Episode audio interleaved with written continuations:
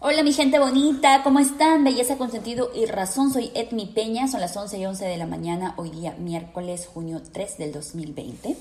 Y bueno, como siempre, tratando de tener la mejor energía para ustedes, porque eso es lo que ustedes merecen, y tratando de conservar la energía para continuar en nuestro día a día después de todas las cosas tan tristes que están pasando en el mundo entero.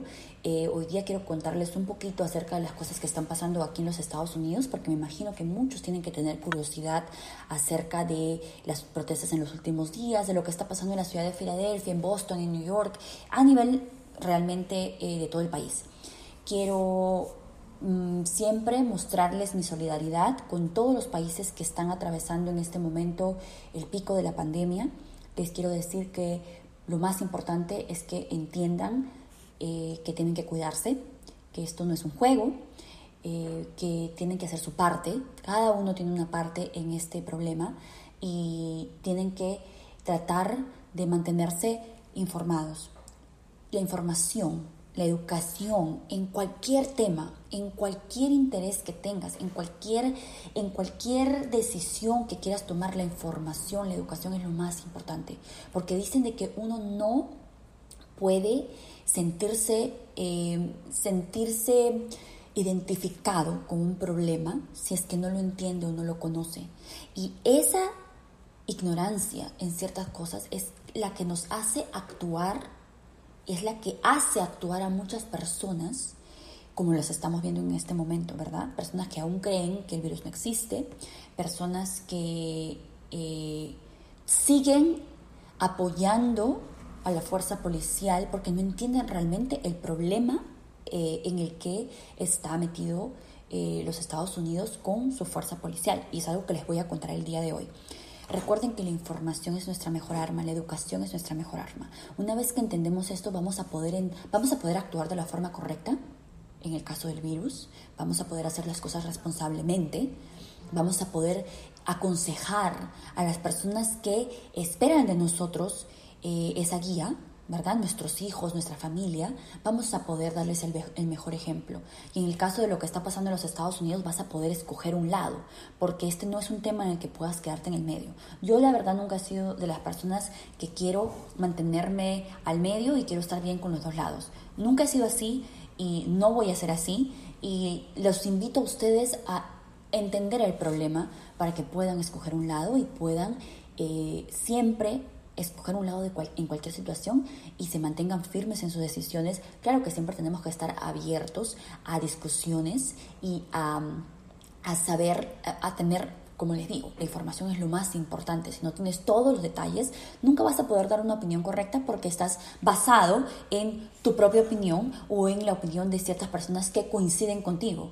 Hay que estar, hay que escuchar a todas las partes y siempre tomar tu lado. En este caso, quiero decirles que eso es lo que he hecho en los últimos días, porque eh, la protesta en favor de lo que sucedió, en favor de George Floyd, no de lo que le sucedió, pero en favor de defender, de hacer que su muerte no sea en vano, eh, tiene una historia bastante, bastante larga. Les voy a resumir un poco lo que he podido aprender en los últimos días, porque es muy importante que lo entendamos para que podamos tomar un lado y para que podamos saber si realmente estamos de acuerdo con la causa o no, porque son dos, porque ustedes están viendo en las noticias que la gente está saliendo a robar, está saliendo a destruir tiendas, está saliendo a destruir ciudades y está quemando ciudades. Y también está por otro lado lo que le pasó a este hombre. Entonces, wow, ¿dónde estamos, verdad? Les voy a contar un poco de la historia para que ustedes la entiendan. Y y vamos a tratar de, informarnos un poco que, es bastante importante en casos como este. El pasado 25 de mayo, George Floyd fue arrestado en la ciudad de Minneapolis, donde todo esto empieza, eh, porque él fue a comprar una caja de cigarrillos con un billete falso de 20 dólares. Ahora, no hay forma de aceptar ningún tipo de delincuencia, que es esta, el que vayas a utilizar un billete falso, ¿verdad? De ninguna forma. Pero estos son eh, son, son casos de eh, delincuencia menor. Y lo que sucede es que el oficial Chauvin, que es a quien ustedes ven en todas las plataformas de internet, eh, con la rodilla en la espina dorsal, en la parte del cuello, en la parte de la espina de arriba, llegando al cuello de, George Floyd, se queda ahí por ocho, minutos y es eso que le causa la muerte, lo asfixia. Eh, el detalle es de que esta brutalidad, este uso de la fuerza en esta forma de brutalidad es el problema. Y además este hombre no se estaba resistiendo, este hombre no estaba peleando, los videos están en el internet. Los invito a que ustedes vayan y busquen, yo estoy segura que van a encontrar información en español para que ustedes puedan entender y puedan leer. Ahora, ¿qué sucede? En Minneapolis esto viene pasando por años.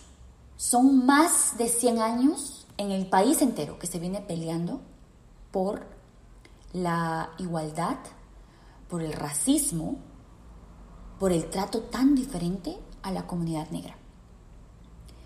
Eh, por mucho tiempo, yo quiero contarles un poquito mi experiencia con la comunidad negra y cómo es que yo he venido a entender que realmente lo que pasa es racismo, no hay otra palabra, ¿verdad? Eh, una vez escuché una entrevista a Gabriela Union. Gabriela Union es la, eh, me imagino que muchos han visto la película Bring It On, es la de las porristas es bastante famosa esa película y ella es una de las características, una de las eh, actrices principales. Y recuerdo que escuché una entrevista, eh, Oprah la entrevistaba, pero por otra cosa distinta al racismo. Pero ella siempre, ellos eh, toman el tema porque, como les digo, es un tema bastante, bastante polémico en este país. Entonces Oprah le pregunta cómo es que ella educa a sus hijos y ella tiene hijos negros, ¿verdad? Entonces ella está casada con el basquetbolista Dwayne Wade y Dwayne tiene hijos, entonces Gabriela viene a ser la mamá. y Gabriela dice, es muy complicado eh, criar hijos negros en este país. Y ella dice, yo les, siempre les he dicho, siempre les aconsejo, si ustedes van a la casa de sus amigos, que son blancos, tienen que entender algo, tienen que cuidarse, porque si, tienen la curiosidad de ir a la oficina del papá, si tienen la curiosidad, si sus amigos, si todos sus amigos no están con ustedes y todos van juntos, no lo hagan, no vayan solos. Porque si algo se pierde en esa casa, porque si algo sucede, les van a echar la culpa a ustedes. Si ustedes están en la calle y se meten en algún problema y la policía viene, lo primero que tienen que, que hacer es decir que ustedes son los hijos de Dwayne Wayne. Porque en este país todo el mundo conoce a su papá. Y yo decía, pero ¿por qué? ¿Por qué tienes que educar a tus hijos con ese miedo? El problema eres tú como padre, que estás diciéndole a tu hijo que tienes siempre que tener el miedo y tiene que vivir con eso. Y, si te dicen, oye, cuando tú vayas a la casa de alguien, porque eres diferente, te van a acusar de algo, ¿qué tipo de... Em, ¿Qué tipo de... Al, ¿Cómo se dice? ¿Cuál es la palabra? Alentar, ¿no? ¿Qué tipo de, de alentar a tu hijo? O sea, eso va directamente a su personalidad, a su autoestima. Qué manera de levantarle la autoestima o de bajárselo, ¿verdad? Eso es lo que yo pensé, lo primero que pensé. Pero eh, no es. La verdad es que lo que yo escuché en esa entrevista es nada. Es la forma en la que en este país se cría a un niño moreno. Tú le dices que estas cosas le pueden pasar porque desgraciadamente le puede pasar. Y yo en ese momento no lo entendía. Esta entrevista la escuché quizás hace tres años. Pero con el tiempo me he dado cuenta que ellos están preparando a sus hijos para una realidad. Qué triste, ¿verdad? Qué triste que tengas que enseñarle a tus hijos algo así. Yo quiero que sepan que esto, como les dije, en Minneapolis viene pasando por años. Eh, hay un problema muy grande en esa ciudad. En este momento es el centro de lo que está sucediendo. Las protestas no han parado y no van a parar. La gente está quemando cosas y está se está aprovechando de, lo, de la situación, es cierto. Otros realmente tienen demasiado odio dentro de ellos. Han sido heridos de una forma muy personal. Gente, ustedes ven en la calle gente protestando de 20 años, de 30 años y de 60 años. Y el de 60 años dice, yo vengo protestando toda mi vida, estoy harto de protestar por lo mismo. Imagínense cómo le podemos ser ajenos a ese grito. ¿Cómo, le cómo podemos mirar al otro lado?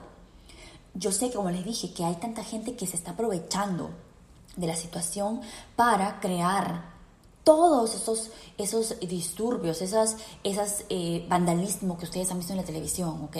Es cierto, es cierto, pero realmente el dolor de la, de la comunidad negra no se compara. No se compara con nada. Todas estas cosas que están siendo destruidas, es cierto, duele como negocios. Eh, yo también tengo un negocio. Gracias a Dios a mi, a mi tienda no le ha pasado nada todavía. Y, y siento por todas las tiendas que sí, estábamos listos a abrir el, este viernes que viene, junio 5. Y me imagino que eso tiene que ser un, tiene que ser una piedra en el camino para regresar a nuestras actividades normales. Y yo lo entiendo y me imagino que como negociante me tendría que dar mucha rabia de lo que está pasando. Pero ¿saben qué? Les quiero contar que estas protestas vienen siendo pacíficas desde hace mucho tiempo.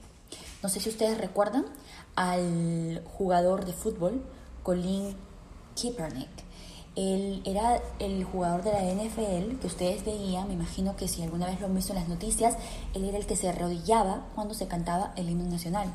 Hemos visto como él a muchos jugadores de fútbol, también hemos visto a jugadores de básquetbol como Dwayne, como LeBron James, como em, muchos de ellos, em, se me va el nombre de, son tantos, Chris Paul, Carmelo Anthony, eh, que han tratado de protestar de una forma pacífica.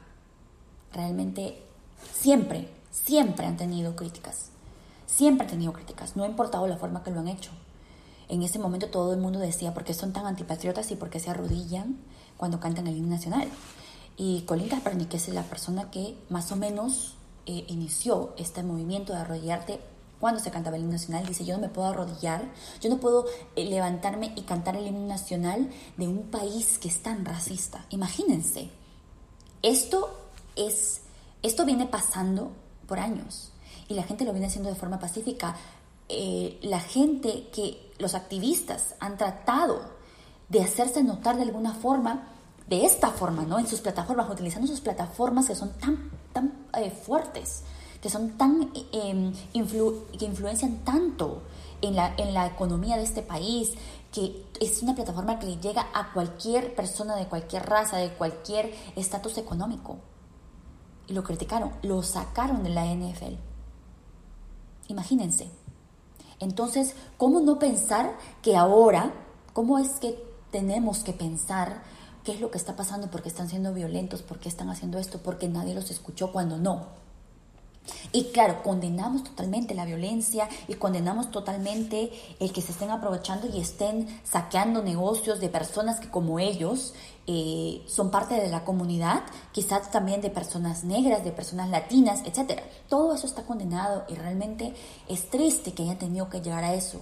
Pero ese es el grito de desespero de la comunidad negra que nos está pidiendo que no miremos al costado el otro día leía algo de una profesora que dice, cuando un niño en, tu, en, la clase, ¿verdad? Cuando un niño en la clase es de los que de los que pelea, de los que muerde, de los que de los que es agresivo con los amigos. ¿Qué es lo que piensas tú como profesora? Tú dices, "¿Sabes que este niño necesita amor? Este niño necesita comprensión, este niño le falta algo en la casa. Déjame dárselo." Déjame no responder a esto con violencia. Déjame tratar de nutrir esa parte que este niño, de esa parte que ese niño carece. ¿No creen que deberíamos de actuar igual con nuestros hermanos negros que están gritando porque han carecido de algo por siglos? Quiero que recuerden una vez más, no estoy de acuerdo con la violencia, pero tampoco estoy de acuerdo con la respuesta de nuestro presidente eh, mandemos a las Fuerzas Armadas a calmarlos. No es la forma.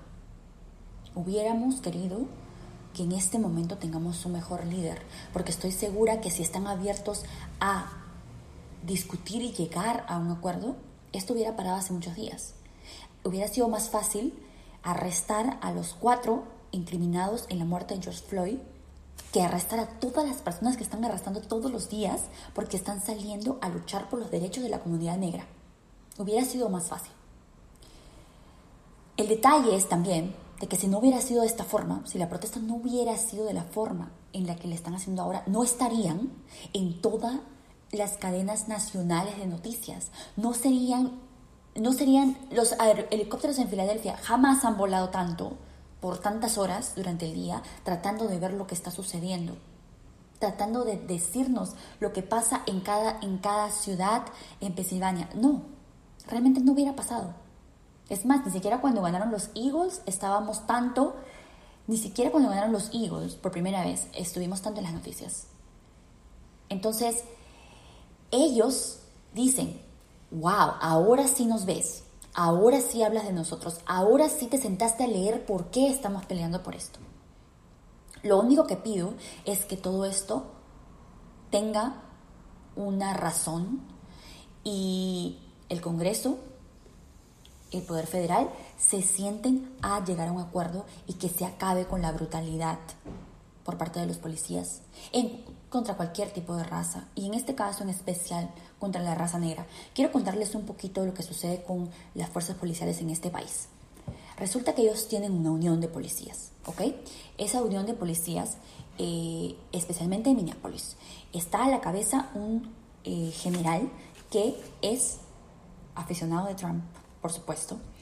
Eh, él ha tenido muchas veces, él ha estado involucrado muchas veces en bloquear las reformas que muchos gobernadores han tratado de poner en la ciudad de Minneapolis, porque como les digo, la brutalidad en contra de la comunidad negra no viene de ayer, no, no empieza con George Floyd.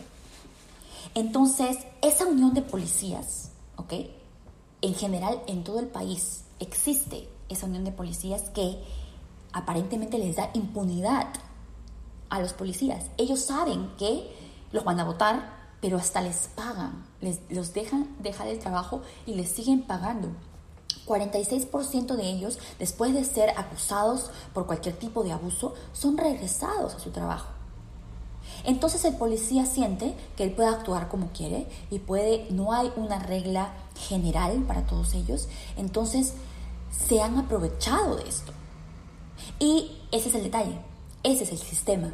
Y ellos están peleando porque ese sistema acabe, porque todos los policías en los Estados Unidos tengan un sistema que les diga cómo tienen que actuar, tengan reglas, les pongan límites. No estamos diciendo que tienen que dejar que una persona los apunte con un arma y que ellos no tienen que reaccionar, absolutamente no, pero el caso de George Floyd no fue así y hay muchos más que no fueron así, gente que fue matada simplemente porque son negros. Y eso tiene que acabar. Estoy segura que todos ustedes están de acuerdo conmigo que esto tiene que acabar y que esperamos que todo lo que está pasando tenga, eh, más que cualquier cosa, se logre algo, se cambie el sistema, tiene que haber una reforma. La mayoría de personas en este país está de acuerdo con eso y yo estoy segura que ustedes también tienen que estar de acuerdo con eso. Y quiero que lo tomen como ejemplo en cualquier parte del mundo, en cualquier país donde ustedes sientan. Ustedes han visto que en París también están marchando. ¿Por qué? Porque el abuso contra la raza negra es mundial. Y es tan triste de saber que estamos en el 2020 y estas cosas todavía existen, que la raza humana ha evolucionado en tantas cosas. Imagínense, hace poco volvimos a mandar otro, otro, este, bueno, los, los astronautas de nuevo salieron a la NASA y ese es el inicio de que vamos a poder hacer viajes salieron, los astronautas salieron a la Luna y ese es el inicio de que podemos hacer viajes de ida y vuelta para conocer. Es el inicio de que cualquier persona lo va a poder hacer. Ustedes saben que esa es la razón por la que hicieron eso. Imagínense, hemos llegado a todo eso y ahora qué? No hemos desarrollado, no nos hemos desarrollado como humanos y tenemos que seguir peleando por los derechos de una raza solamente porque tienen un color distinto. Esa, eso para mí es algo que no entiendo no entenderé, pero desgraciadamente es la realidad, así que hay que ser parte de eso, hay que informarnos. Ayer salí a caminar, no les voy a decir que protestar porque fue la primera vez que me uní a un grupo. Ellos empezaron aquí en el parque de Rittenhouse, que está a dos cuadras de mi oficina, y cuando salí, fui a la casa porque escuchaba los helicópteros que estaban muy cerca de aquí, dije, ok, me imagino que algo tiene que estar pasando. Prendí el televisor y me di cuenta que estaban en la esquina de mi casa, entonces eh, le dije a mi novio, este es nuestro chance, yo de verdad quiero ir. Ok, me dijo, vamos. Entonces caminamos, no sacamos ningún tipo de cartel porque obviamente no estábamos listos para eso, pero eh, fue, fue muy impactante ver a tantos jóvenes. Eso es lo mejor, que todos son jóvenes. Eran jóvenes de todas las razas, europeos, chinos, negros, latinos, caminando por la calle gritando que tenemos que parar con el abuso de los policías. Para mí lo más importante y lo más lindo que hubiera sido ver es que los policías protesten con nosotros y que caminen por las calles de Filadelfia y le hagan saber a la, al, al sistema que tiene que cambiarse. Estoy, de acuerdo, estoy segura que muchos policías están de acuerdo. Estoy segura que muchos policías tampoco abusan del sistema, pero desgraciadamente el récord que tienen los condena y tienen que hacer algo. Si ellos quieren mantenerse como, como entidad, eh, si ellos quieren que la gente los respete, los mire, cuando tú ves un policía, tú piensas que él te va a cuidar, que estás en, en buenas manos, ¿verdad? Eso tenemos, a eso tenemos que regresar. Y realmente la gente no los ve así más. Ustedes saben todo lo que ha sucedido, las órdenes que ellos han sido dados de reaccionar contra los protestantes que pacíficamente están tratando de escuchar sus voces. Los han disparado con unas, eh, eran unas balas como de plástico. Y he visto las heridas en, las personas porque están en las noticias y les hacen como un hueco en, el pecho, eh, como una quemadura. Y también les echan bombas de gas lacrimógeno a personas que están tratando de protestar de forma pacífica. Simplemente ¿por qué? Porque no pueden arrodillarse con ellos y protestar en contra del sistema. Esto no es protestar en contra de nosotros, es protestar en contra del sistema. Entonces, quiero que entiendan eso. Es bastante triste lo que está pasando, pero hay una razón mayor, hay una razón muy grande por la que se va a continuar con las protestas, estoy segura, hasta que se llegue a un acuerdo quiero que también sepan que, por ejemplo, aquí en la ciudad de Filadelfia, en el edificio municipal, tenían una estatua de Frank Rizzo. Frank Rizzo era el gobernador de Filadelfia en los 70 y era una persona que eh, causó bastante polémica por sus expresiones y por su trato en contra de la raza negra y de los gays. Y pueden creer que tenía una estatua en el edificio municipal aquí en Filadelfia, ¿cómo no quieren que los protestantes vayan y protesten exactamente ahí? No, era nada que ver con que se querían apoderar del edificio municipal y que por eso nos han mandado a las fuerzas militares. Eso no es verdad. Querían que bajen esa estatua, porque estamos hiriendo los sentimientos de nuestros hermanos. Imagínense. Parte de la protesta fue ahí el sábado y recién hoy, para hoy en la mañana, han sacado la estatua entonces la gente de Filadelfia se siente más contenta. Hemos logrado algo. Yo creía también que esa estatua no debería de estar ahí, como ninguna estatua que sea el simbolismo de nadie que haya creído que está por... Es lo más importante. Quiero que eh, entiendan que aquí en Filadelfia se logró algo. Eh, estamos contentos por eso. Voy a contarles la próxima semana si es que las protestas continúan. Pero infórmense un poquito, traten de leer un poquito acerca de lo que está pasando, entiendan qué es lo que está sucediendo, eh, si es que está sucediendo algo en tu país, en tu estado, es muy importante que seamos parte de, porque queremos ser parte del cambio. Y el cambio va a empezar por saber lo que está sucediendo en el mundo. Ayer fue Blackout Tuesday y vi a muchas personas que ponían sus figuras, los, los, eh, es una imagen en negro. ¿Por qué? Mucha gente ni siquiera lo sabía, ¿verdad? Porque estamos tratando de hacer entender de que le debemos tanto a la comunidad negra. Especialmente lo que sucedió ayer fue porque queríamos dejar de escuchar música en las plataformas como YouTube, eh, porque la comunidad negra nos brinda tanto y nosotros lo hemos olvidado, o sea, solamente nos ponemos a pensar en lo que nos conviene y eso es lo más triste.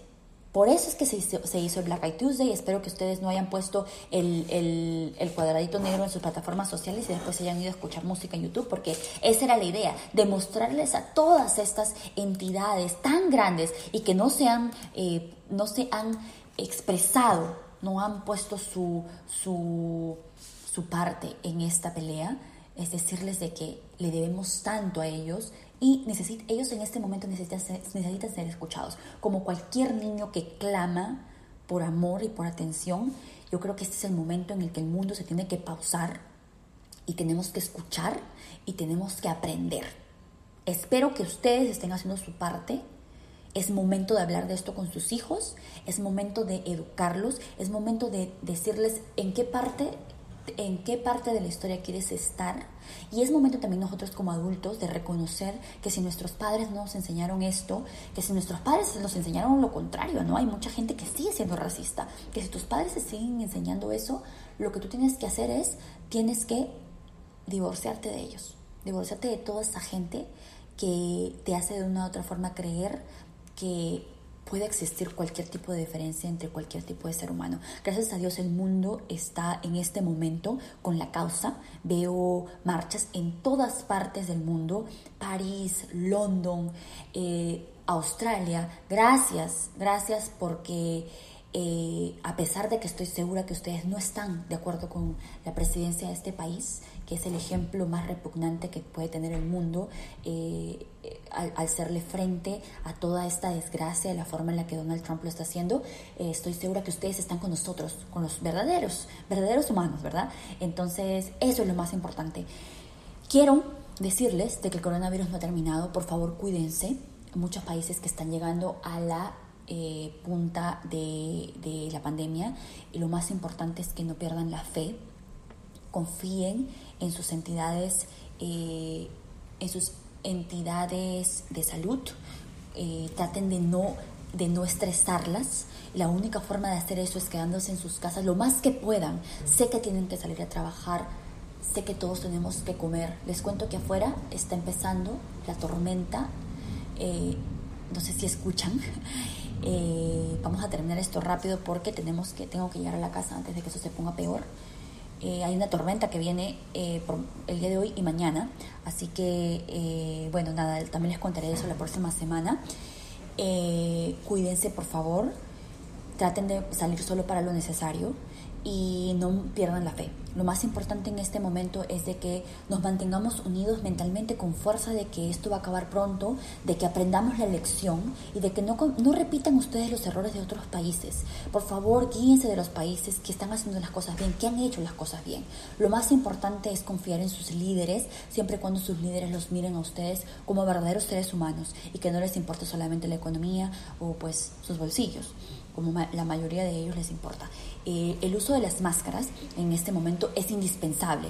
La máscara es lo que te va a proteger a ti, va a proteger a la persona con la que tengas que estar, quizás en el trabajo, quizás en el bus, quizás en la calle.